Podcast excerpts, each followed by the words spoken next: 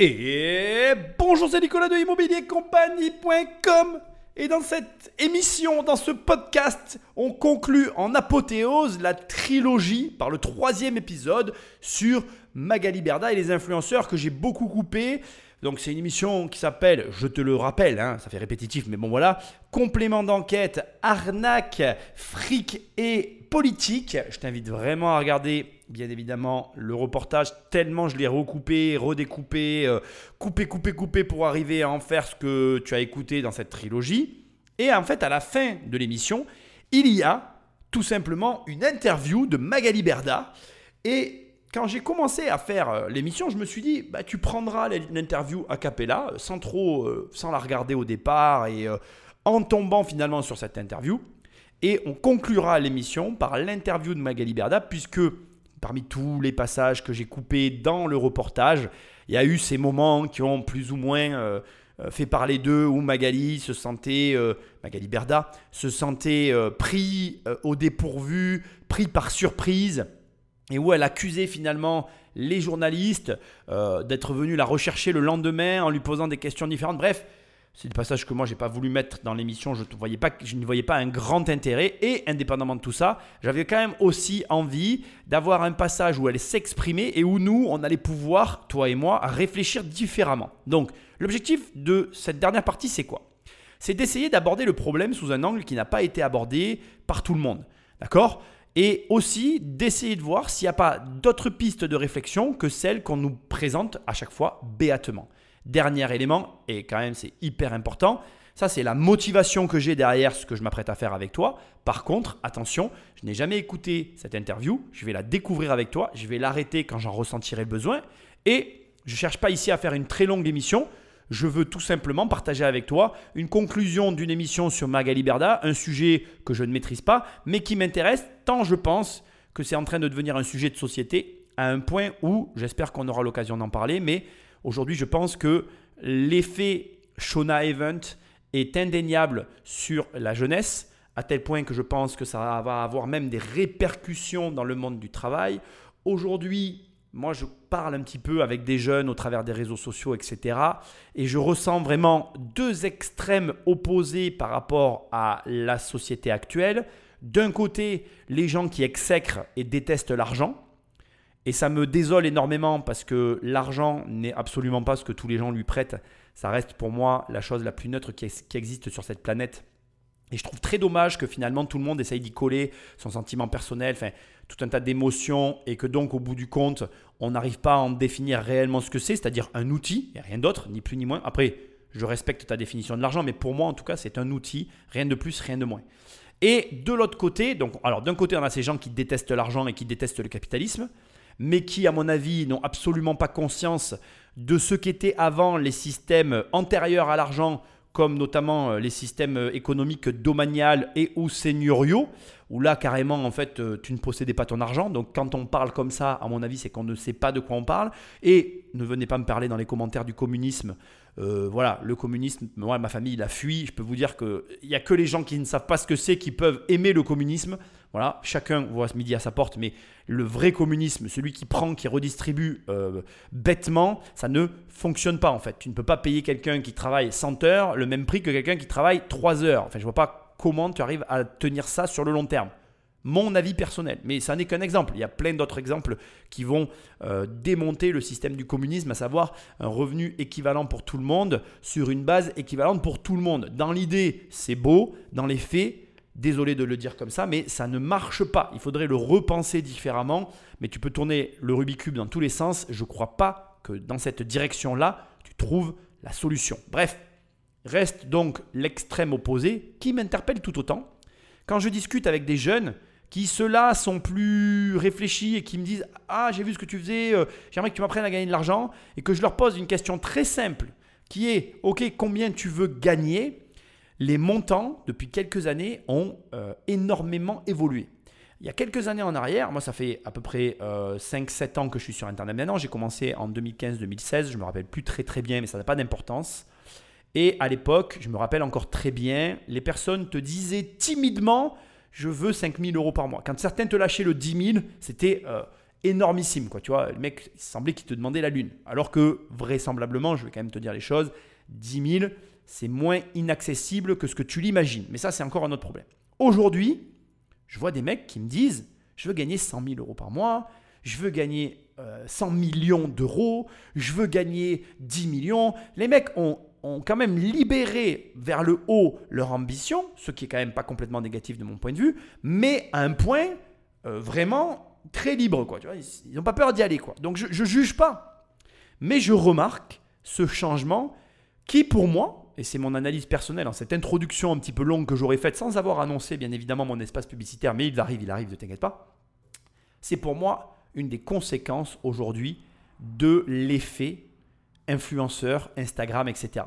Puisqu'aujourd'hui, les revenus des influenceurs sont de plus en plus connus, sont de notoriété publique. Aujourd'hui, on sait très bien qu'un mec qui se prend en photo sur Insta gagne plus que certains médecins.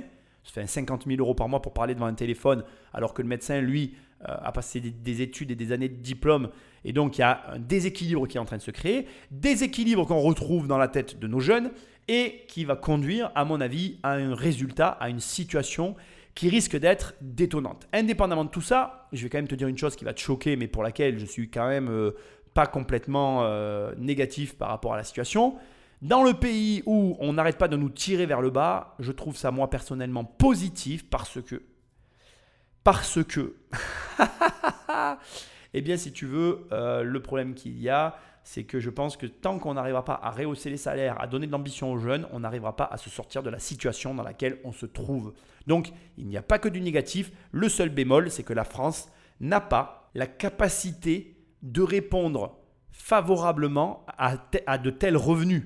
Aujourd'hui, la structure de la France, avec sa fiscalité, avec son carcan administratif, avec sa façon de fonctionner en général, elle n'a pas le, le comment je dirais, le système adapté pour permettre à de tels hauts revenus de se sentir bien et d'évoluer confortablement dans le pays. Ça te plaît, ça te plaît pas. Je suis désolé, c'est une réalité. Sinon, ils se barreraient pas tous à l'étranger. Ils ne partent pas qu'exclusivement pour la fiscalité. Aujourd'hui, il y a un ensemble de problèmes que nous ne pouvons pas nier collectivement. Et la réalité, c'est que les jeunes qui rêvent de ce genre de revenus, ils ont raison d'en rêver. Mais pour pouvoir les atteindre, ceux qui ont le plus d'ambition et le plus la capacité de passer à l'acte, ils risquent fortement de quitter le pays, ce qui est un drame pour notre économie. Donc bref, voilà le cadre de l'émission, en tout cas l'état d'esprit dans lequel je l'aborde. Et avant que nous attaquons dans le vif du sujet l'interview de Magali Berda, je t'invite à aller sur Immobilier Compagnie, dans l'onglet formation, à cliquer, cliquer pour qu'on travaille ensemble. Je peux t'aider à avoir un ou 10 millions d'euros de patrimoine immobilier à crédit. Ou alors, tu vas sur l'onglet livres, toujours sur Immobilier Compagnie, tu cliques, tu cliques et tu reçois mes livres dans ta boîte aux lettres. Enfin, il y a un onglet coaching qui est apparu. Si tu veux qu'on parle ensemble et qu'on travaille ensemble, tu cliques, tu cliques et on travaille ensemble. N'oublie pas que pour aider et pour porter cette émission, de me laisser un commentaire là où tu écoutes le podcast ou alors de prendre le téléphone d'un ami et de l'abonner sauvagement à Immobilier Compagnie. T'inquiète pas, ça crée des liens et c'est vachement cool. Bon, tout ça c'est dit. Sans plus de transition, Patrick Magneto. On est de retour avec vous, Magali Berda, bonsoir. Bonsoir. Vous êtes la fondatrice de Shona Evans, la plus importante euh, agence d'influenceurs. On rappelle quelques chiffres, 60 hein, salariés, 3 millions d'euros de, de, bénéfices. Vous êtes fier de ce que vous avez accompli, de ce que vous faites aujourd'hui avec ce, cette agence? Alors oui, je suis fière parce qu'on a développé beaucoup de belles choses. Là, on a montré beaucoup de négatifs, mais Shona Evans, c'est aussi beaucoup, beaucoup de positifs. Vous avez montré quelques exemples qui sont vraiment euh, minimes, mais il y a aussi énormément de petites entreprises qu'on a aidées à démarrer, d'entreprises qui aujourd'hui ont embauché, ont, créé de l'emploi. Le cut précis que je viens de faire là, là, à l'instant, est un cut qui a été fait au montage de l'interview. Donc je pense qu'il y a des choses qui ont été dites sur le point euh, de la création d'emplois et du positif créé par Shona Event, mais je suis obligé de le souligner supprimé au montage et à la restitution finale du reportage, car on ne l'a pas ici. C'est-à-dire que là, l'émission s'arrête brutalement et on bascule directement sur les critiques qu'elle a eues. L'argument qu'elle vient de donner est un argument réel. Elle a 60 salariés. Encore une fois, je te l'ai dit dans les, dans les deux précédents épisodes, mais est-ce que toi, tu as déjà fait 40 millions d'euros de chiffre d'affaires? La réponse est non, hein, vraisemblablement, sinon on entendrait parler de toi. Et deuxièmement, est-ce que tu fais 3 millions d'euros de bénéfices? La réponse est non aussi. Enfin, il y en a très, s'il y en a peut-être un ou deux parmi vous qui m'écoutez qui ont ce type de résultat, et encore, j'ai de gros doutes. Donc, on peut tous la juger tant qu'on a envie, même y compris moi-même. C'est pour ça que j'évite de la juger au maximum. Tant que tu n'es pas au niveau de quelqu'un, tu peux bien te garder d'avoir des jugements. Crois-moi, euh, avoir des salariés, gérer du personnel, c'est pas ce que tu crois. 60 salariés en France, c'est une pression énorme. Oui, elle gagne beaucoup d'argent, mais non, elle ne le vole pas, contrairement à ce qu'on essaye de te le faire croire. Aujourd'hui, c'est un système qui est en place. Elle a un mode de fonctionnement opératoire. Certes, il y a des ratés, mais ce qui serait intéressant, et je pense que c'est vrai ce qu'elle vient de dire, c'est de voir le pourcentage de problèmes qu'elle a par rapport au pourcentage de choses que nous n'entendons pas. Parce que c'est toujours la même chose avec ces histoires-là. Il y a tout ce que tu vois et ce sur quoi tu te concentres, mais il y a tout ce dont tu ignores. Je te donne un exemple très simple et tu vas le comprendre. Quand tu vas chez Louis Vuitton, parce que tu connais la marque Louis Vuitton euh, de luxe, il va y avoir tous les sacs que tu vois en magasin, etc., blablabla, qui te paraissent être très chers, qui peuvent te paraître tout ce dont tu as envie, qui sont en fait finalement que la face émergée de l'iceberg. Certes, attention, je veux pas que tu me fasses dire ce que j'ai pas dit, là où la société Louis Vuitton gagne le plus d'argent, c'est sur la partie accessoire, donc quand tu vas acheter un sac à main et tous les accessoires que tu vas venir rajouter, qu'il a créé et rajouté, et sur le volume de vente qu'il réalise. Mais il y a une partie de Louis Vuitton qui est très méconnue du grand public et qui pourtant génère un énorme chiffre d'affaires et un énorme résultat, c'est au niveau des étages quand tu commences à faire de la bagagerie sur mesure. Il faut savoir que c'est le, la réelle activité de Louis Vuitton et que c'est une activité qui rapporte énormément d'argent puisque là, il n'y a pas de limite et que les bagages sont parfois complètement euh, hallucinants à voir avec des, des, rangements particuliers demandés par des grosses familles, des princes, des rois, des royaumes. Enfin, voilà, on est vraiment sur quelque chose d'hyper précis, euh, d'hyper luxueux, d'hyper particulier et de, ne pas, de pas visible en fait. Et donc, c'est pas parce que tu crois comprendre quelque chose ou que même on te met quelque chose devant les yeux que pour autant tu en comprends tous les tenants et aboutissants. J'aimerais que tu te poses vraisemblablement la question, une question qui n'a pas été posée tout le long de cette émission, mais que j'ai quand même, je pense, sous-entendu, surtout dans la deuxième partie. Pourquoi aujourd'hui on attaque Magali Berda? Pourquoi aujourd'hui c'est précisément elle, alors que We Even, son concurrent direct, qui ne fait pas mieux qu'elle, hein, on l'a vu, je te rappelle, perte de cheveux pour euh, euh, les, utilisations de ses propres produits qu'il vend lui-même au travers de ses propres influenceurs. Il est jugé parti. Ça, c'est quelque chose qui, a très, qui est très, comment dirais-je, c'est plus que litigieux. Quoi, hein. Déjà, quand tu es dans une situation où la personne en face de toi, elle est jugée partie, de façon quasi générale, tu peux intenter un procès contre l'autre, en fait. Donc déjà, au départ, un mec qui est jugé parti et qui te propose une affaire, tu as des doutes à avoir.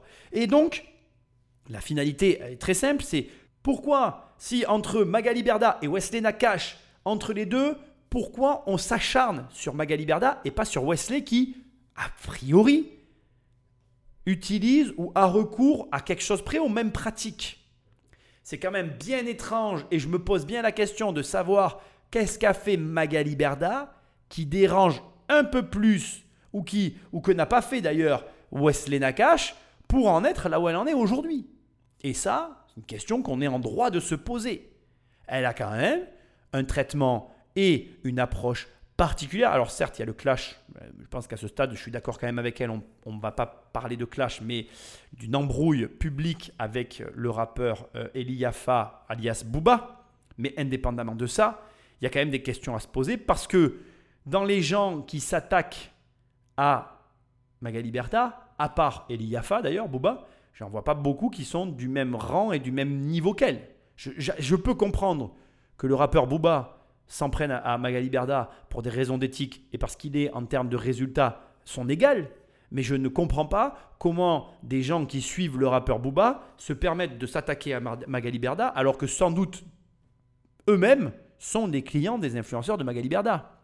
S'il y en a qui écoutent cette émission, je ne vais pas me faire que des copains, mais c'est ce que je pense.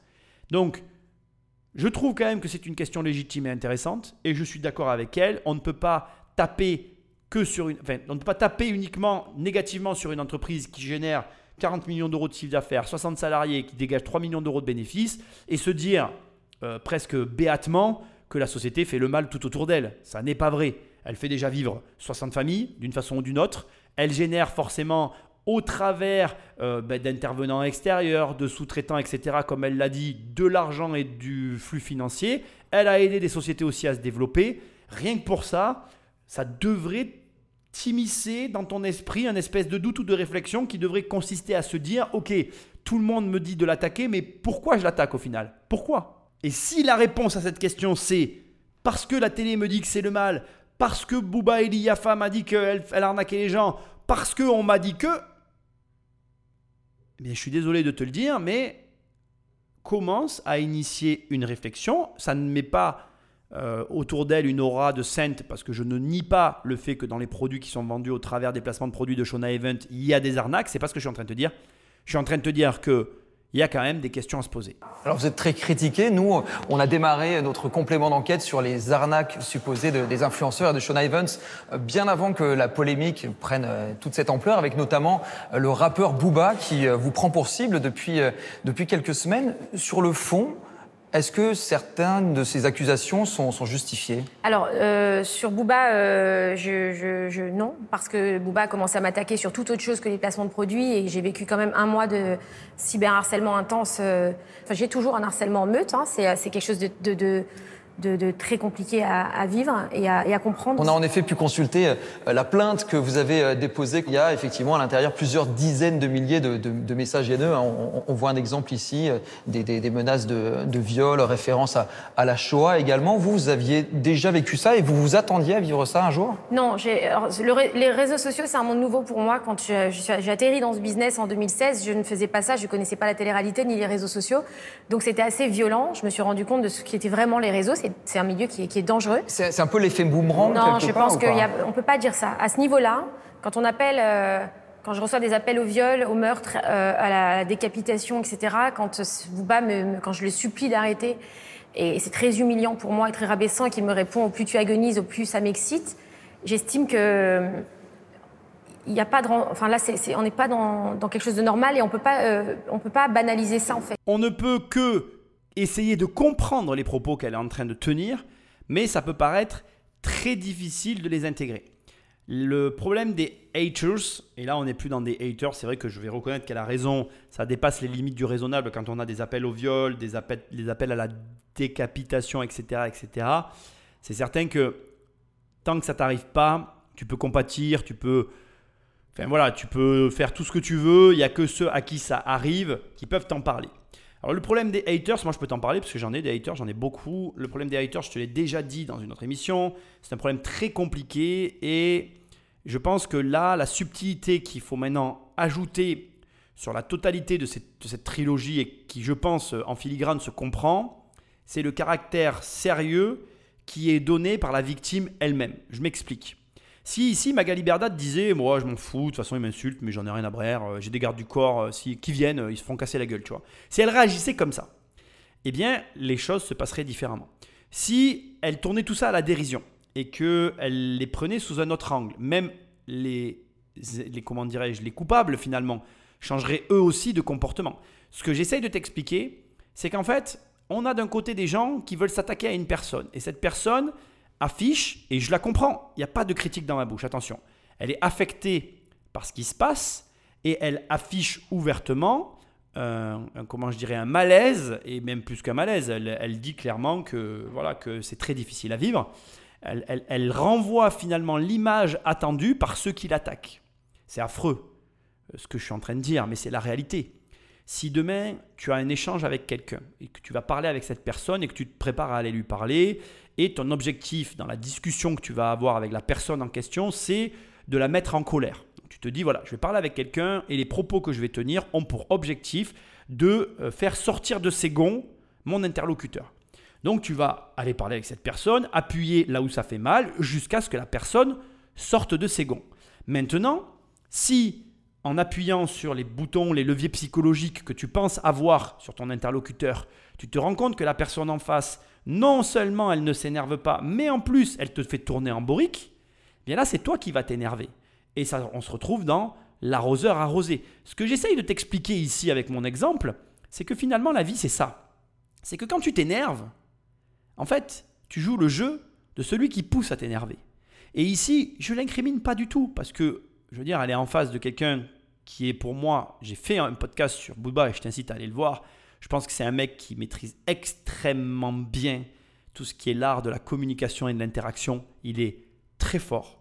Et je pense que il y a des personnes comme ça qui ont bien compris comment ça marchait et ceux-là sont très difficilement déstabilisables. Et je pense que Booba fait partie de cela, il y a Et donc je pense que là, elle est en train, malheureusement pour elle, de, de jouer le jeu de ses attaquants et sans s'en rendre compte, elle n'est pas en train de marquer les points qu'elle voudrait marquer. Je pense aussi, et ça reste mon opinion personnelle, que cette affaire est mal tombée pour elle puisqu'elle était dans une période où elle essayait de construire son image, une image publique. Et je trouve ça très intéressant d'amener ça ici. Pourquoi? Parce que quand tu as une agence d'influenceurs, tes revenus sont extrêmement dépendants de tes influenceurs. Et il y a un événement marquant qui, je crois, s'est passé il y a quelques années quand j'ai fait cette émission. J'ai fait un petit peu des recherches hein, quand même. Je ne me lance pas dans les émissions sans savoir et je t'ai gardé ça pour la fin. Je crois savoir, je ne suis pas certain de ce que je te dis, je ne vais, pas faire de, je vais pas citer de source ni rien, mais je crois savoir qu'il y a quelques temps de ça, elle a perdu une partie de ses influenceurs.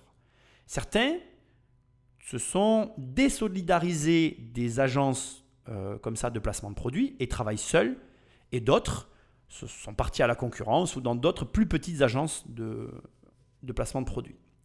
Et le problème d'une société comme celle de Magali Berda, quand tu as 60 salariés, que tu fais un certain chiffre d'affaires et que tu as un certain volume de charges, surtout en France, c'est que tu dois assumer ces charges et que tu ne peux, pas, peux pas vraiment avoir de baisse de chiffre d'affaires. La France est un pays vraiment ingrat. Il faut toujours gagner de l'argent. Si tu en perds, tu es, mal en fait. Parce que l'année d'après, tu vas devoir payer des charges sur l'année d'avant. Ça, je parle du côté entrepreneur. Hein. Et du coup, ben, tu perds sur tes bénéfices et du coup, tu perds de l'argent. Bref, c'est très compliqué parce qu'on est un pays comme ça, hein, qui, est, fiscalisé. C'est comme ça, tu peux ne pas être d'accord, mais c'est la réalité. Et pour un chef d'entreprise, c'est quelque chose qu'il faut savoir gérer, apprendre à gérer, comprendre et intégrer. Et pour moi, en fait, euh, sa stratégie qui consistait à se dire, ce que je fais ici, c'est une, une, projection personnelle. Je suis en train de te donner un avis personnel sur une situation que je ne connais pas. Mais essaye d'imaginer ce que je suis en train de te dire. Tu vois tes influenceurs partir, dont certains les plus gros. Elle a perdu certains de ses plus gros influenceurs, ceux sur lesquels elle facturait le plus. Tu te dis, ok, imagine demain je perds 50% de mes influenceurs. Là, tu te dis, je perds gros paquet de pognon. Et en plus, je suis mal parce que j'ai des salariés et là, c'est plus la même histoire. Du coup, tu te dis, ok, je trouve une parade. Et là, une idée qui est pas mal, c'est qu'on la voyait, mon avis, partout derrière, en background des influenceurs. Elle s'est peut-être dit, j'ai qu'à devenir moi-même influenceur, comme ça, dans le pire des cas, j'arriverai toujours à faire tourner ma propre boutique. Ce qui n'est pas forcément con en fait. Même je dirais même si elle était là, je dirais c'est une démarche très intelligente. Sauf que si au moment où tu fais, où tu construis ta notoriété, il y a quelqu'un qui arrive et qui l'a détruit, ben, ton plan tombe à l'eau. Et ça expliquerait pour partie sa réaction vis-à-vis de ce que essaye de faire Booba par rapport à elle. Alors ça, ça ne la lave pas des mauvais placements de produits qu'elle a fait. Encore une fois, j'insiste parce que je ne cherche pas à laver son honneur ou, ça, ou en tout cas euh, le besoin qu'elle aurait eu de vérifier certains des, des produits qu'elle a placés. Mais j'essaye de te montrer que ce problème peut être abordé sous un autre angle et que cet angle-là, il est plausible. Tu pourrais très bien avoir une personne qui soit en construction de notoriété, ce qui était son cas. Hein. Quand toute cette histoire a commencé, on était en plein dans les présidentielles. Et rappelle-toi, c'est le moment où, en tout cas, moi, on l'a vu sur la chaîne YouTube et je le vois maintenant ici encore plus. C'est le moment où elle a commencé à essayer de euh, voilà, filmer ce qu'elle faisait et montrer d'autres choses de sa vie pour, à mon avis, construire une notoriété qui lui permettrait de se détacher finalement, ou en tout cas de s'autonomiser un petit peu plus vis-à-vis de ses influenceurs. Parce que, rappelle-toi, une chose qui est capitale pour toi, comme pour Magali Berda, mais comme pour chacun d'entre nous, si tu n'as qu'une seule source de revenus, même si elle est très importante, même si ton salaire est élevé ou il te convient, peu importe la situation d'ailleurs, tu es en danger. En fait, le danger quand on n'a qu'une seule source de revenus, c'est que si cette source de revenus s'arrête ou pour diverses raisons baisse ou euh, elle subit une crise ou je ne sais quoi, eh bien, la personne qui dépend de cette source de revenus, elle est à genoux. Tout Magali Berda Calais ou qui que tu veux que ce soit. C'est exactement la suite de ce que je te disais dans l'épisode précédent. Si Mila Jasmine perd l'avantage de son corps, tout comme le jardinier, elle se retrouve au chômage. Et crois-moi, crois-moi, alors ça je peux en parler vraiment, avoir beaucoup d'argent et se retrouver sans plus un sou, dans de toutes les situations que tu peux imaginer, en tout cas de mon point de vue, c'est la pire. Alors on a parlé de la plainte euh, que vous avez déposée pour cyberharcèlement. On va maintenant montrer une autre plainte, celle déposée par euh, le rappeur Booba. C'est une plainte déposée contre X, mais c'est euh, Shona Evans, votre société, qui, qui est visée. L'avocat de Booba, Patrick Lugman, dénonce des pratiques commerciales trompeuses. Je cite, des influenceurs agissant pour le compte de Shona Evans font la promotion de produits sur les réseaux sociaux, diffusés au plus grand nombre, qui s'avèrent être de pures arnaques. Il y a plein d'exemples de produits contrefaits ou alors jamais livrés. Au total, 27 marques qui sont pointées du doigt. Il y a sept influenceurs de votre agence, en plus de vous, qui sont, qui sont visés. On, on en reconnaît quelques-uns, Jessica Thévenin, euh, euh, Maëva Guénam, enfin des gens qui ont été en tout cas dans votre, dans, dans votre agence. Et l'avocat de Bouba explique qu'il s'agit d'une escroquerie complexe et organisée, centralisée par la société Shona Evans. En gros, pour lui, c'est un délit puni de, de 10 ans de prison. Est-ce que c'est une plainte qui vous fait peur? Alors non, euh, parce que déjà, euh, les trois quarts des influenceurs euh, là ne sont pas dans mon agence. Et c'est un peu ce qu'a créé Booba, cet amalgame, justement, de m'attribuer des marques avec qui on ne travaille pas, des influenceurs avec qui je ne travaille pas. Pour qu'on se précise, du coup, donc, sur les, les sept influenceurs, en plus de vous, lesquels n'ont jamais travaillé pour vous? Non, mais euh, Seb Dadi, j'ai travaillé il y a très très très longtemps avec lui, donc je pense pas que. Il nous a effectivement confirmé avoir travaillé pour Oui, il y a très très longtemps, bien sûr. C'était peut-être en 2017. Euh, Rim, je n'ai jamais travaillé avec elle. Maïva, oui, je travaille avec elle. Jessica aussi. Julien Tanti, je ne travaille plus. On ne travaille plus ensemble depuis un an. Ilan, on ne travaille plus ensemble. Et Félicia, je n'ai jamais travaillé avec elle. Donc, à ce jour, il y a deux influenceuses euh, dans votre écran. Mais qui ce, sont, ce, sont euh, des, ce, sont des, Shona. ce sont des cas passés, donc des gens qui ont travaillé pour vous. Il y a, comment vous expliquez qu'il y ait autant de cas de, de, de, de marques et de livraisons euh, contrefaites, de livraisons non. jamais réalisées? Excusez-moi, je reprends. Euh, vous dites, enfin, vous montrez un- une page où il y a marqué 27 marques. Il faut savoir que je travaille avec en moyenne 3500 clients par an depuis 2016. Je vous laisse faire le calcul. Est-ce que le problème, c'est pas justement cette technique du, du dropshipping, le fait qu'on ait des, des influenceuses ou des influenceurs qui vendent des produits qu'ils ne connaissent pas, qui sont revendus finalement euh, beaucoup plus cher il qu'ils ne ne faut pas valent mettre tout le réellement monde dans le même panier déjà, parce qu'il y a d'excellents influenceurs, il y a des très très bons influenceurs, que ce soit en télé-réalité ou pas. Le dropshipping aujourd'hui, ça représente que 5% de notre chiffre d'affaires, Mhm. ce qui est pas grand-chose.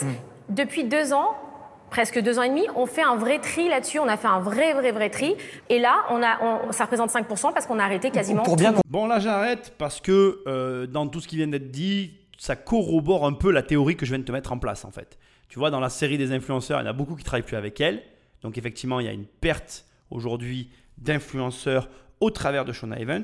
Je t'ai dit dans la série d'émissions, je te l'ai expliqué, un des problèmes de Shona Event et d'ailleurs de ces, de ces marques, enfin non, pardon, je me, je me plante, de ces, comment dire, un des problèmes de ces intermédiaires entre les influenceurs et les marques, c'est justement leur incapacité à adapter l'offre à la demande. Je ne sais pas si je- j'emploie les bons termes, mais je vais reformuler. C'est l'exemple que je t'expliquais précédemment avec les livres. Tu peux pas demander à un mec qui veut faire un placement de produit euh, pour un livre le même prix du placement de produit que euh, une autre société qui va vendre un produit qui se vend hyper facilement. Chaque produit a presque besoin d'avoir sa propre tarification. Attention, parce qu'on ne sait jamais si quelqu'un de Shona Event m'écoute. J'ai complètement conscience que ce que je dis est compliqué à mettre en place, puisque au départ, ça sous-entend un travail en amont qui consisterait à faire une grille de prix en fonction des produits. Mais euh, personnellement, je pense que c'est nécessaire. Peux pas demander la même somme en fonction de euh, qui vend quoi. Ça, c'est le premier élément. Deuxième élément, il y a un point qui est absolument jamais mis en avant. Alors d'abord, tu le vois, il est en train d'essayer de l'attirer sur le dropshipping. Donc ça, c'est quelque chose de, récurrent dans le discours parce que maintenant, ça y est, on veut nous montrer du doigt le dropshipping comme étant une, une je dirais, euh, une pratique douteuse, mais ça a toujours été le cas. Et de toute façon, laisse-moi te dire que tous les métiers du monde sont douteux. Qui n'a jamais entendu parler d'une histoire d'un garagiste douteux euh, qui pique de l'argent à ses clients? Qui n'a jamais entendu parler d'un huissier douteux qui pique l'argent de ses clients? Qui n'a jamais entendu parler de notaires qui posaient des problèmes à leurs clients? Qui n'a jamais entendu parler d'agents immobiliers? Oh, les méchants, ce sont des verrues qui servent à rien. Bref, on pourrait comme ça passer tous les métiers de la terre. C'est un peu la blague du bon et du mauvais chasseur. Ben, comment on les différencie? Ben, On les différencie pas en fait. Il n'y a que quand tu passes du temps avec eux, que tu travailles avec eux, que tu vois si tu es tombé sur le bon ou le mauvais. Et donc c'est trop facile de dire Ah, le dropshipping c'est mal. Non, c'est pas mal. C'est qui fait du dropshipping et comment? Voilà, c'est la seule question à se poser. Et encore, il y a un autre élément. Aujourd'hui, on est à l'ère de l'information. Je le rajoute aussi parce que c'est important. Toi, en tant que consommateur, tu as un devoir de recherche. Aujourd'hui, pour moi, en tout cas, je considère que quand tu achètes quelque chose, tu fais pas des recherches sur la société pour savoir si ce que tu achètes euh, ne correspond pas et ou à tes valeurs et ou à tes attentes, tu es au moins à 50% fautif. C'est-à-dire, ok, le mec c'est un arnaqueur, il est sur le marché, il présente des produits et il n'a pas à être là, ça c'est sûr, mais mec ou meuf d'ailleurs, euh, si tu n'as pas fait tes recherches avant d'acheter, tu n'es pas allé sur Infogreffe, etc., bon, si tu me connais, tu as l'habitude, bah, tu es aussi fautive en fait. C'est comme dans un couple. Je veux dire, si le premier soir, tu dis au mec ou à la fille Oh, je t'aime, on va se marier le premier soir, et que six mois après, tu viens et tu me dis Putain, merde, c'était un vrai tocard, bah, je te dirais euh, Oui, tu l'as épousé le premier soir. Tu aurais pu prendre un peu le temps de le connaître avant de tout de suite te mettre la bague au doigt ou la corde au cou. Vois ça comme tu as envie. C'est la même chose. Donc il y a un moment donné, en fait, le problème, et là je vais parler des Français, parce que je me plais à croire que c'est un mal français, mais je peux me tromper, et ça je te laisserai me le dire dans les commentaires, mais pour moi, c'est en France où les gens ont cette lubie, manie, euh, d'ailleurs défaillance psychologique de ne jamais être responsable de rien. Alors nous, on est le pays des irresponsables. C'est la faute des riches, c'est la faute du vendeur, c'est la faute des influenceurs, c'est la, faute, c'est la faute de tout le monde sauf ta faute. Alors écoutez-moi bien les mecs et les filles. Si tu raisonnes comme ça, tu n'auras jamais rien dans ta vie, d'accord? C'est l'inverse en fait. Tout est ta faute jusqu'à ce que tu arrives à me prouver le contraire. C'est comme ça que ça marche la vie. Donc après, prends-le comme tu as envie. Moi, je m'en fous personnellement, c'est pas mon problème, c'est le tien. Mais tout est de ta faute tant que tu m'as pas prouvé le contraire. Donc tu achètes un produit de merde à un influenceur de merde et t'as rien vérifié, tu t'es fait niquer? Ah ben c'est ta faute, hein? Eh ouais, eh ouais. T'as un téléphone, bordel, tu peux tout avoir à l'intérieur. Tu peux tout avoir. Tu peux avoir des applications bancaires, tu peux avoir des applications de bourse, tu peux avoir des applications comme Infogreffe, Société.com, des applications pour chercher euh, des biens immobiliers, tu peux avoir des applications pour acheter des crypto-monnaies, tu peux, avoir, tu peux avoir des applications pour poster sur les réseaux sociaux. Je te l'ai dit mille fois dans cette trilogie, de quel côté tu utilises ton téléphone et selon le côté, qu'est-ce qu'il y a à l'intérieur?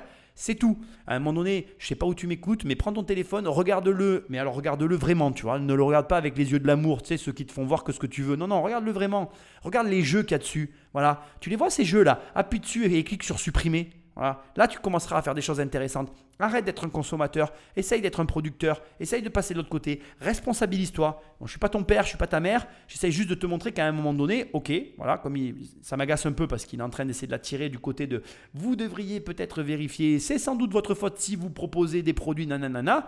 Ok, oui, enfin, les consommateurs, d'accord C'est pas parce que dans consommateur il y a con que tu dois forcément être con en fait. Tu peux aussi, à un moment donné, utiliser ton cerveau et transformer l'expression, tu vois c'est possible. Il n'y a rien ni personne, en tout cas pas moi, qui t'en empêche, tu vois.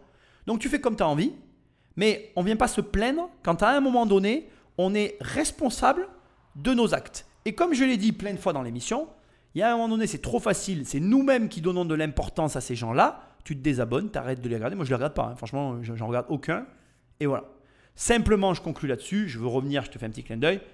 Euh, moi, je trouve que la théorie que j'ai, qui consiste à dire qu'elle a perdu des influenceurs, et qu'aujourd'hui elle essaye de se créer une image et que cette affaire tombe très mal pour elle parce que pour se créer une image avec une affaire comme ça, c'est assez compliqué, c'est pas si déconnant que ça. Comprendre comment fonctionne le, dropshipping, on va prendre un exemple et vous allez nous expliquer, c'est vous, euh, en tant qu'influenceuse, qui avez fait la publicité pour une montre, c'était à Noël dernier. Alors, comme c'est bientôt Noël et que tout le monde est fan de ce genre de montre connectée qui coûte en général 200, 300, 400 euros, ça coûte une vraie fortune, je vous conseille de commander la Full Watch parce qu'on a réussi à obtenir une réduction incroyable. Je vous donne grâce à mon code promo Magali20, d'accord 20% supplémentaire, ce qui fait que vous pouvez commander votre montre Full Watch à 39,99 euros qui est cadeau pour une montre connectée et surtout avec toutes les fonctionnalités qu'elle a, c'est juste énorme.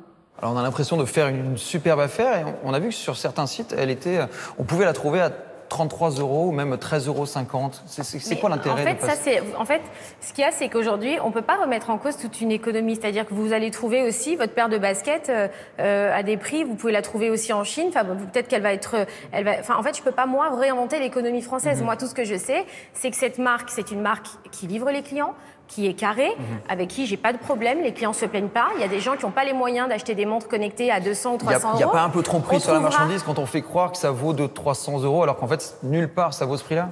Ah si, il y a des marques, y a, ah, bien sûr. Bah, pas celle-là, ah, bah. pas cette montre en l'occurrence.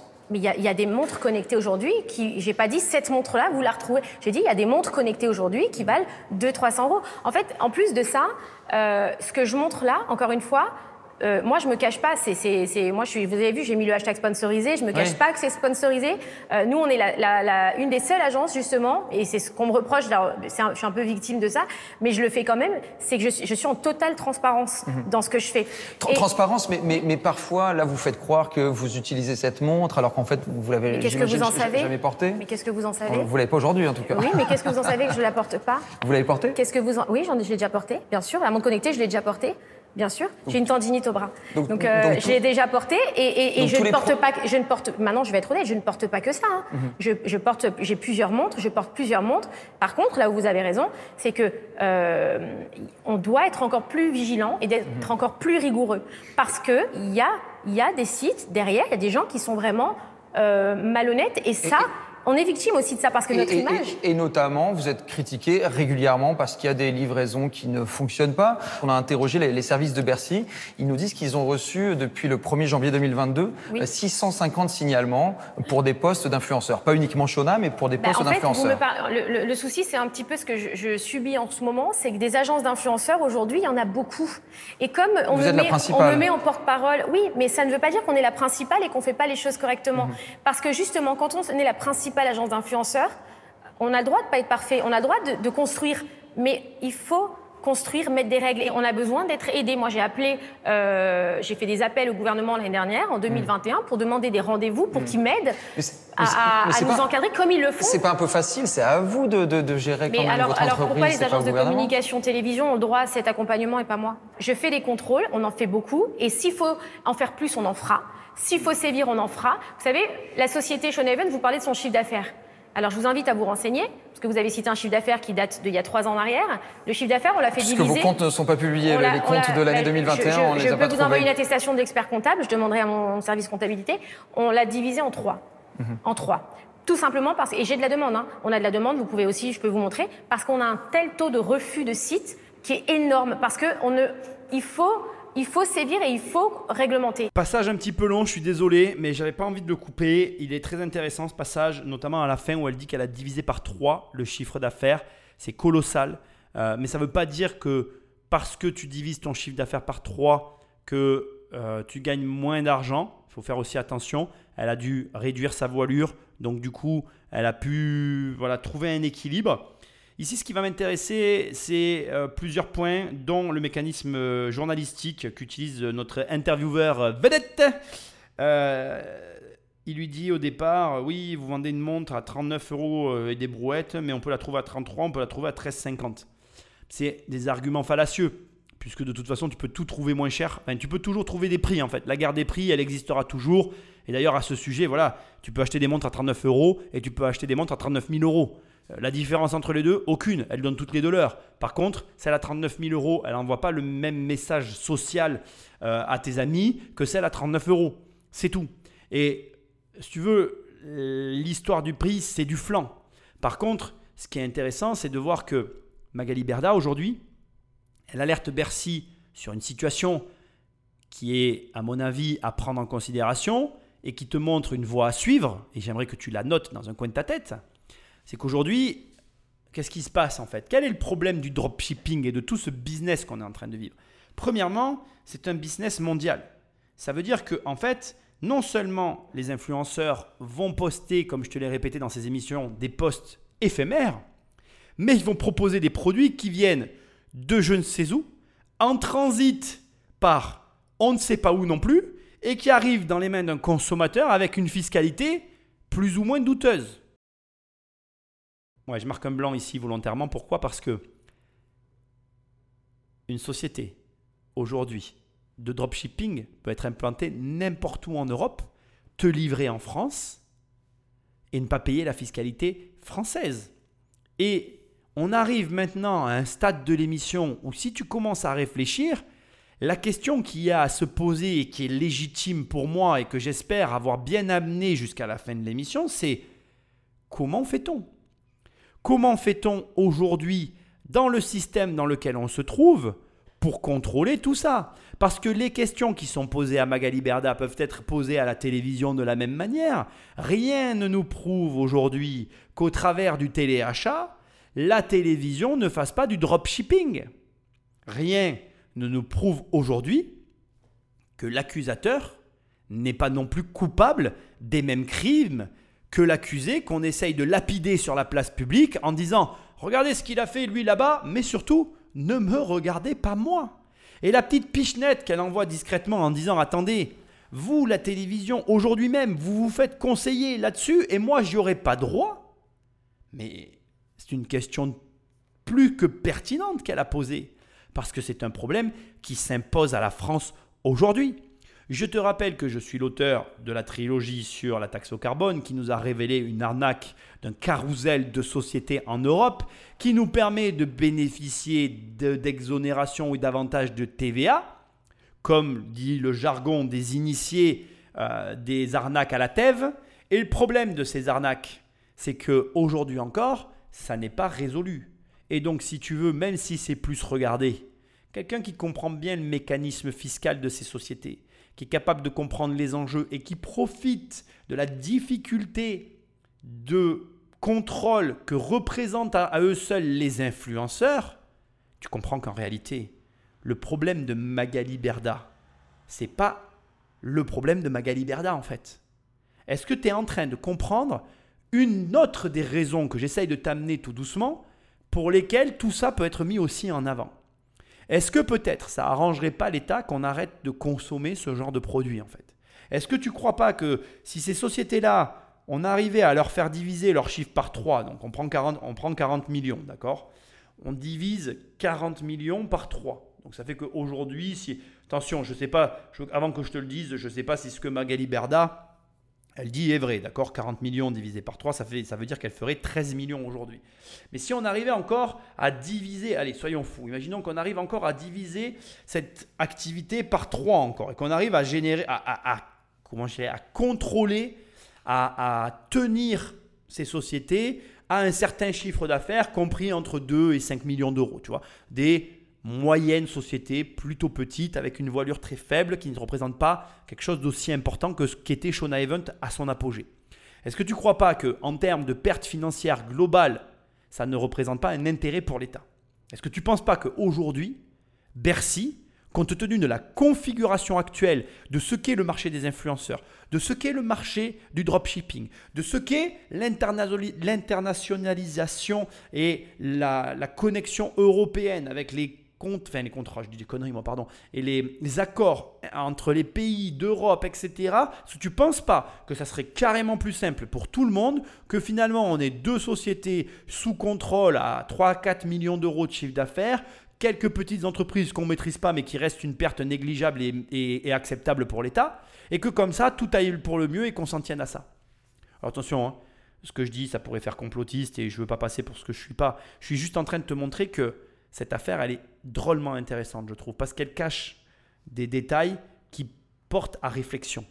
Et je trouve que, qu'on le veuille ou non, s'impose à notre système européen et français une problématique fiscale et commerciale qui, pour l'instant, n'a pas de réponse, pas de résolution et pas d'écho par rapport à nos dirigeants. Je ne suis pas en train de t'inciter à le faire, encore que, comme j'aime à le dire, quand il y a un vide juridique, quand il n'y a pas de règles, il faut s'y engouffrer. Tu feras ce que tu veux de cette information. Après, le tout, comme je te l'ai dit aussi, c'est pas de devenir riche et de tout perdre. Fais attention à tout ça. Maintenant, Internet, ça reste une opportunité. Je pense que tout ça va encore évoluer et que, comme je te l'ai dit tout à l'heure, les influenceurs, et pour ce que j'en comprends et pour ce que moi je vois de ma modeste expérience dans le monde de l'Internet, aujourd'hui, une carrière avec les outils qu'on a, ça se gère sans une agence au milieu il y a des influenceurs qui commencent à prendre en main leur propre carrière, leur propre placement de produits, et qui ne passent plus par ces intermédiaires à lâcher je ne sais combien de pourcents sur je ne sais combien de placements de produits.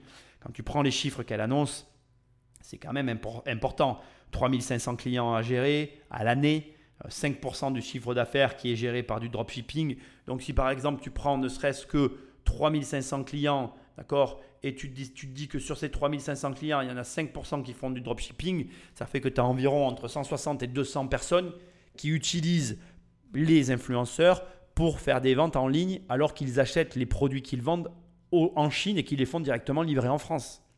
Donc, euh, ce que moi je veux que tu intègres, et à ce stade qui est à mon sens extrêmement important, c'est que, euh, je l'ai déjà dit, mais je le redis, pour l'État c'est un casse-tête, mais aujourd'hui aussi, je pense que il y a beaucoup de gens qui ont intérêt à ce que Shona Event ne devienne pas un organisme gargantuesque et hors de contrôle, tant les flux qui transitent, en tout cas les accords qui sont générés par cette société-là, même si donc, ce que capte Shona Event est taxé en France, tout ce qui est généré en contrat inter, influenceur et marque est, à mon humble avis, très difficilement appréhendable d'un point de vue juridique, fiscal et, de, et droit français. Après, si tu t'y connais, si tu n'es pas d'accord avec ce que je dis, l'espace commentaire est là pour ça. N'hésite pas à m'envoyer un mail. Je serais très heureux d'en parler avec toi. C'est une théorie personnelle que je voulais délivrer à la fin. Je pense effectivement, de ma modeste connaissance de tout ça, que euh, c'est mieux pour l'État français que Shona Evans soit plutôt petit que gros, parce qu'au moins, on ne perd pas des sommes colossales et ça ne fait pas un scandale, bien que là on est dans un scandale, mais démesuré en termes de fonds. Après, on met à part bien évidemment la partie CPF, où là, je pense que c'est ça qui les a mis en colère. Ça plus le reste, ça a fait la goutte d'eau qui a fait déborder le vase. Je le disais en début d'émission, on est ici euh, dans l'ancien studio 103 de, de la Plaine Saint-Denis. C'est ici qu'a été tournée il y a 21 ans le, la première émission de télé-réalité, Love Story. Vous regardiez, vous, à l'époque, et vous imaginiez qu'il y aurait tout un secteur économique à créer euh, autour? Non, j'étais pas du tout là-dedans. Et, et moi, aujourd'hui, je trouve que la télé-réalité, c'est... euh, il faut le voir comme un divertissement. Il ne faut pas euh, attendre de la télé-réalité que ce soit une émission politique ou c'est un divertissement. Mais on Chacun rend- doit rester à sa place. Il On n'y a se pas rend de compte problème. justement dans notre enquête que ça n'est pas seulement un divertissement, qu'il y a tout un, un cercle vertueux avec ce, ce groupe Banijé qui euh, détient cette agence d'influenceurs, qui fait du, euh, du, du, du contenu aussi de télé-réalité et qui aussi produit des émissions de divertissement comme celle de, de Cyril Hanouna. Est-ce que c'est un monde qui s'auto-entretient comme ça, qui s'auto-alimente? Non, c'est pas parce qu'on fait partie du même groupe, c'est pas parce que on s'entend bien que on a des, parties, des, des, des, des avantages. Mais, c'est- c'est un peu étonnant quand même de voir tout cet écosystème qui appartient, en fait, Non. toutes ces sociétés appartiennent au final à un groupe, un géant du divertissement, Mais- Banijé. Mais, mais, mais j'ai envie de dire tant mieux pour lui. S'il a eu cette intelligence et que si aujourd'hui il est là où il en est, bah en fait moi j'ai que, enfin j'ai envie de lui dire respect. Hmm. Il faut arrêter de cracher sur les gens qui construisent et qui font des choses.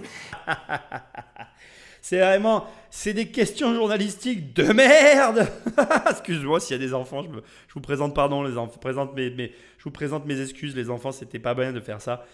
Mais euh, dans toutes les activités, il y a des grands groupes qui rachètent tout parce que comme elles répondent très bien, et c'est là, je suis désolé de le dire, que tu vois qu'elle est pas stupide cette fille. C'est là que tu vois qu'à sa réponse, comme elle dit, faut arrêter de cracher sur les gens qui construisent. Dans ce pays, il y a un problème avec l'argent, il y a un problème avec les gens qui arrivent en fait. Parce qu'en fait, et ça me fait mourir de rire parce que je vais te dire le problème qu'il y a avec la télé-réalité, là, le problème qui soulève, c'est qu'en fait pendant des années, tout le monde les a pris pour des abrutis. Ah ouais, la télé-réalité, bon, ah, c'est la poubelle de la télévision. Et la télévision, je vous rappelle les gars, hein, c'était la poubelle du cinéma. hein. Donc ça a bien changé parce que maintenant les gens ils prient devant leur télé, c'est devenu euh, l'élément le plus important de leur salon. Mais bon bref, ça c'est encore un autre problème. Je vais pas dire ce que je pense parce que là je serais méchant et beaucoup pourraient pas comprendre. Mais ça me fait rire en fait, c'est presque ironique. L'échange qui vient d'avoir lieu, il est presque ironique et il devrait t'interroger en fait sur la véracité de ce qui est en train de se passer. C'est presque, c'est presque trop drôle même, j'ai envie de dire. Mais tant mieux en fait, les mecs de la télé que tout le monde prenait pour des demeurés, ils sont en train de la faire à l'envers à tout le monde. Ils gagnent un pognon pas, ils gagnent un pognon pas possible. Et ça en énerve plus d'un parce que Eh, mais ils travaillent pas. Mais ouais, mais connard, mais fais-le. Arrête un peu de tout le temps. Dans ce pays, les gens, ils ont un avis sur tout, ils n'ont jamais rien fait en fait.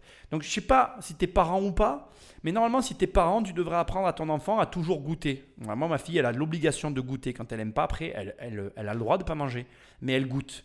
Et tu sais pourquoi je te prends cet exemple?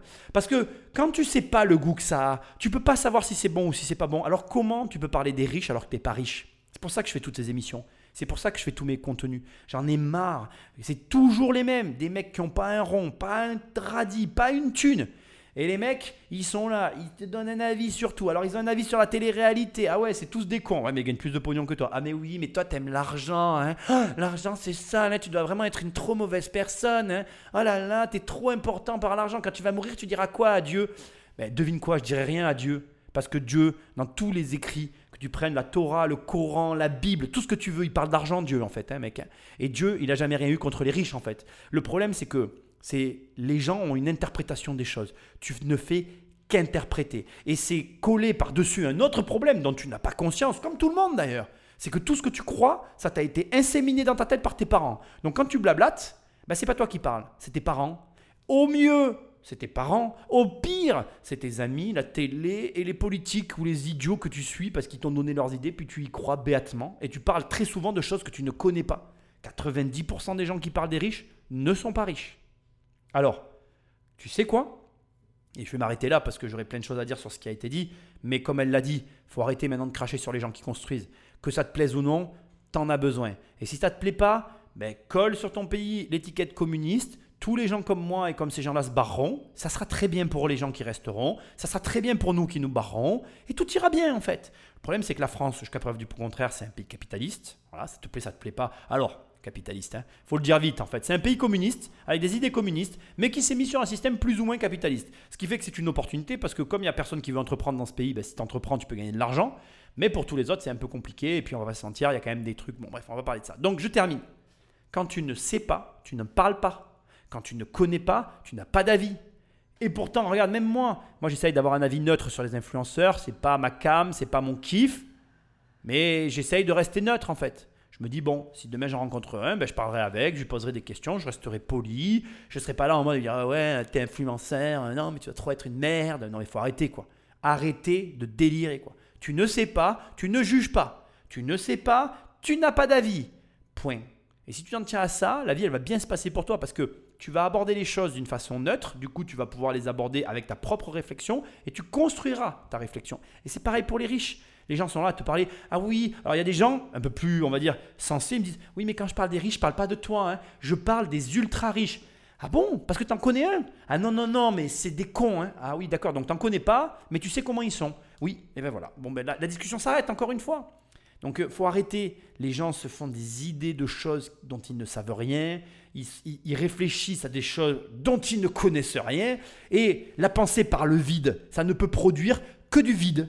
Et souvent de la haine et de la, jalousie. Mais ça, quand tu leur dis, ça les vexe. Donc elle a raison, quoi. Il faut arrêter de cracher sur les gens qui construisent. Il faut arrêter la réflexion qu'a fait ce journaliste de merde en disant euh, c'est pas normal qu'il y ait un groupe comme ça, mais c'est dans tous les métiers.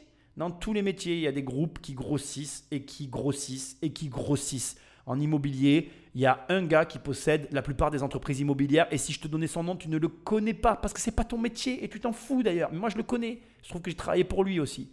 Voilà. Il y, en a, il, y en a, il y en a un avant lui qui a initié, etc. Donc bref, ça existera toujours. C'est comme ça. Et ne t'en déplaise, demain tu prends 10 personnes. D'accord? Tu les mets sur une plage, tu te barres et tu reviens, il y en aura un qui aura tout l'argent. Tu prends l'argent, tu le redonnes à tous, tu te barres et tu reviens, il y a de grandes chances que ce soit lui qui ait recapté toute la valeur.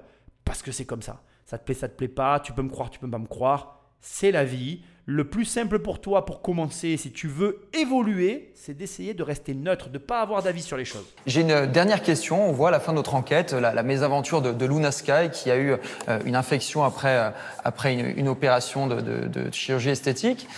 Est-ce que vous portez une responsabilité aussi euh, euh, dans ce type d'affaires, le fait que euh, l'on incite des, jeunes filles à faire des, injections, ce genre de choses? Alors non, parce que la, déjà la chirurgie est interdite, la promotion de la chirurgie esthétique est interdite. C'est mm. interdit, vous le savez. Nous, on n'en fait pas. Il n'y a aucun, et je vous mets au défi de trouver un seul contrat lié à Shona Vous faites parfois de la promotion pour, de, pour de la médecine esthétique et pour les injections. Alors non, on n'en fait pas. Ah si, vous en faites Non, non. Ah bah, si, si. Non, non. Alors, je vais, non, non, je vais vous reprocher ce que vous allez me dire. Parce qu'une fois, une fois, en cinq ans, une fois, j'ai montré une femme qui me faisait bah, des piqûres. On, va le voir justement, on, a l'extrait. Je sais ce que vous allez me dire. Voilà. Anya, c'est la meilleure, regardez là. Elle est gentille, elle est douce, elle me fait pas mal. Franchement, c'est un kiff, voilà. Donc toutes les femmes qui ont besoin comme moi, elle est en France encore demain si certains ont besoin et elle est à Dubaï à partir du 5 décembre pour ceux qui me suivent qui sont à Dubaï et franchement c'est la meilleure. Alors, ça paraît anodin comme ça mais, c'est pas de la promotion et je vais vous expliquer quelque chose. Ça peut être de la promotion de l'exercice illégal de, de, la médecine. Non, les réseaux sociaux, vous y montrez votre vie, d'accord euh, moi, je ne me suis jamais cachée de faire des injections et de faire la chirurgie. elle est à Paris jusqu'à la fin de la euh, semaine. Mais j'ai le droit de dire ce que je pense. Moi, j'ai aussi des gens qui me suivent. Il y a des influenceuses. Par contre, ce n'est pas commercial, c'est-à-dire que j'ai payé et je n'ai pas été rémunérée. Donc j'ai le droit aussi de dire euh, sur mes réseaux sociaux un peu hypocrite. que je suis. On ne fait pas la différence. Là, potentiellement. Mais vous, vous savez, je vais vous dire, je fais. C'est là aussi vous êtes, vous êtes un peu dur parce que je fais. Euh, 365 jours fois 365 de story, d'accord Depuis 5 mm. ans. Voilà, j'ai montré une fois une piqûre et j'ai dit que j'étais contente de cette de bol, c'est encore une fois une exception. Il y a beaucoup d'exceptions. D'ailleurs, le lendemain, j'ai des bleus qui me sont sortis. Si vous avez la story et aussi. Vous pas contente. Et j'étais pas contente et je mm. l'ai dit sur mes réseaux. Alors vous doutez bien quelqu'un qui va vous payer pour dire quelque chose. Après, vous n'allez pas dire, bah non, je suis pas contente, j'ai des bleus, machin. Je l'ai dit parce que c'est normal de donner mon ressenti sur mes réseaux sociaux. C'était quelque chose qui me plaisait. Voilà. Mais aucun, et je tiens à le dire, c'est important, parce qu'on nous a attribué aussi des opérations chirurgicales, c'est faux. Et pas de médecine non plus. Donc esthétique. là, il y a quelques petites exceptions. Quand est-ce qu'il n'y aura plus d'exceptions Quand est-ce qu'il n'y aura plus aucun, aucune story qui posera problème de la part d'influenceurs de Sean Evans? Mais écoutez, j'espère euh, qu'il y en a quasiment plus, qu'il n'y en a plus. Et après, c'est des êtres humains. Malheureusement, je ne peux pas empêcher des êtres humains de vivre et des fois de- d'exposer des choses sur les réseaux qui ne doivent peut-être pas exposer. Vous avez raison. Mais après, je peux pas être. Vous pouvez pas aujourd'hui, enfin, me dire, c'est- impossible de faire ça. C'est impossible. Et je peux pas être responsable non plus de, de- des autres agences, des autres influenceurs, de tout ça. On peut pas dire il y a une personne aujourd'hui en Non, mais il y a des problèmes chez d'autres agences et on l'a montré dans notre Oui, complément d'enquête de ce soir. Vous en parlez pas beaucoup. On va Oh, pas se ça- mentir, ça- hein. Vous aimez bien plutôt me les attribuer C'est une bonne moitié du reportage. Mais bon, c'est pas grave. Ben, merci beaucoup, en tout cas, à. Magali Berda, d'avoir répondu à, à toutes nos questions et, pour cet effort de, de transparence. Merci. Et j'aurais voulu que ça se termine comme ça, que ça se serait pas fini comme ça, à croire qu'il y a euh, une intervention divine dans cette émission. C'est ironique quand même parce que ce que Magali Berda accepte pour elle, elle n'arrive pas à l'accepter pour les autres. Et c'est exactement tout le fond du problème. Il l'a dit à un moment donné, le journaliste, et c'est, je pense, la vraie problématique des réseaux sociaux, c'est qu'en fait, on est incapable de faire la distinction entre la vie privée, le partage, on va dire, euh, sain et presque spontané de quelque chose qu'on a envie de partager, et le placement de produits. Et tout le problème est là, et pour moi, je te le dis, c'est carrément insoluble. Et de la même manière que Magali Berda est capable ici de dire Ah oui, mais attendez, euh, je l'ai fait parce que j'en ai envie, je suis désolé de dire ce que je vais dire. Et les attentats, malheureusement, me donnent tristement raison, mais il y a des gens qui font des appels au viol et qui trouvent ça normal. Et si Magali Berda a le droit de partager parce que ça lui plaît sur ses réseaux sociaux, eh bien, à un moment donné, euh, une envie de montrer quelqu'un qui lui injecte des trucs dans la gueule, excuse-moi de parler vulgairement, mais c'est ce que je pense, bien, l'appel au viol est tout autant scandaleux pour moi parce que c'est de dire, dans les deux cas, il y a un truc qui s'introduit dans ton corps. Alors, il y en a dans un des deux cas, il y en a une qui est d'accord et dans l'autre qui n'est pas. Je veux pas qu'on fasse de mauvais amalgames. Je ne fais pas d'appel au viol. Ce que j'essaie de t'expliquer, c'est que des gens, tordus, des gens tordus, il y en a partout. Et que malheureusement, quand un mec tordu partage une idée tordue sur un réseau social, ben, il le partage de la même manière que Magali Berda partage un truc normal sur un réseau social normal.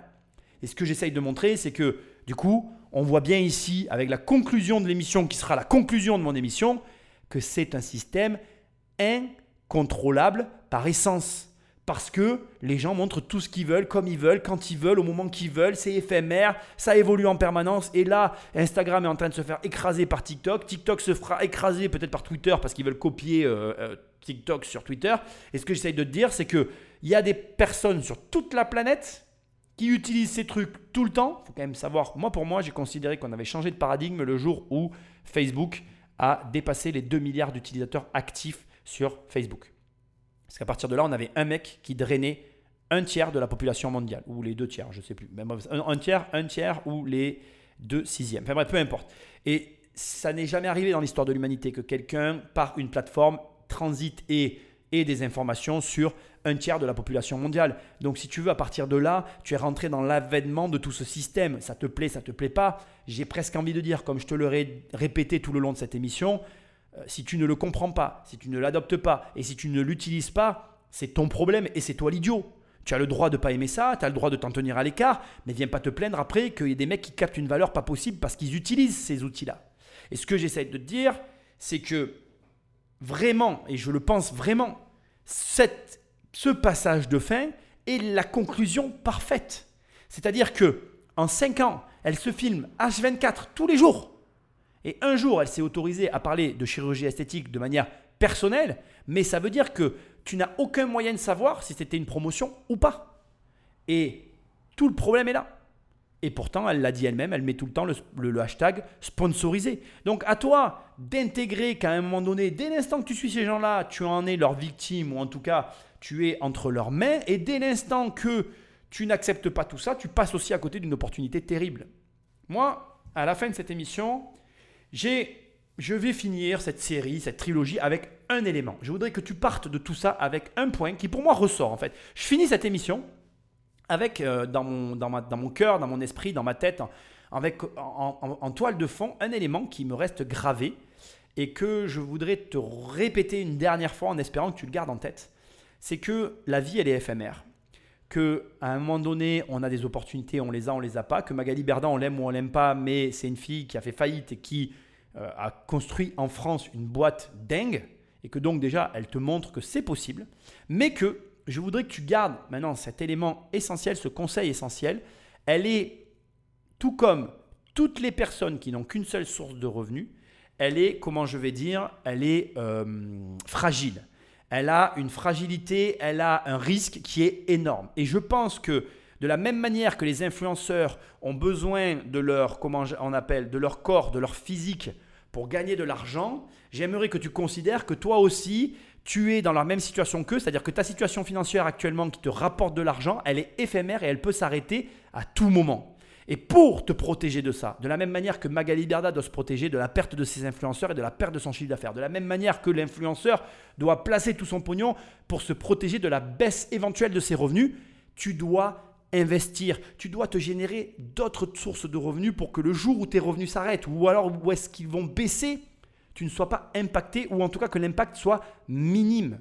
Garde ça en tête, ça me paraît essentiel, primordial, capital, tout ce que tu as envie mais garde-le. Ils peuvent gagner un tas de pognon tant qu'ils veulent. Demain, Magali Berda, si elle a réellement divisé son chiffre d'affaires par 3, parce qu'elle perd ses influenceurs, elle est en danger. Et toi, autant qu'elle. Donc fais très attention à tout ça, parce que c'est, c'est réel, c'est concret, et c'est valable pour tout le monde, que tu gagnes 1000, 10 000, 50, 100 000 euros par mois. Ça peut s'arrêter du jour au lendemain. Et si ça s'arrête et que tu n'as rien prévu, c'est toi qui vas avoir la tête au fond du seau. Et crois-moi, tu n'as pas envie de le vivre. Et tu peux me croire sur ce sujet-là. Dans Devenir riche sans argent, dans mon livre, je te le raconte. Nous, on a tout perdu, alors que mon père et ma mère avaient de l'argent. On a tout perdu, on a dû tout refaire. On n'est pas revenu au même niveau, tellement on avait un haut niveau à l'époque. Et c'est très dur de vivre sans rien alors que tu avais l'habitude de tout avoir. Et c'est la pire des configurations. C'est-à-dire gagner de l'argent, tout perdre, c'est la pire des configurations. Et je ressors de là en me disant, que ces influenceurs, certes, ils gagnent du pognon, mais c'est drôlement éphémère.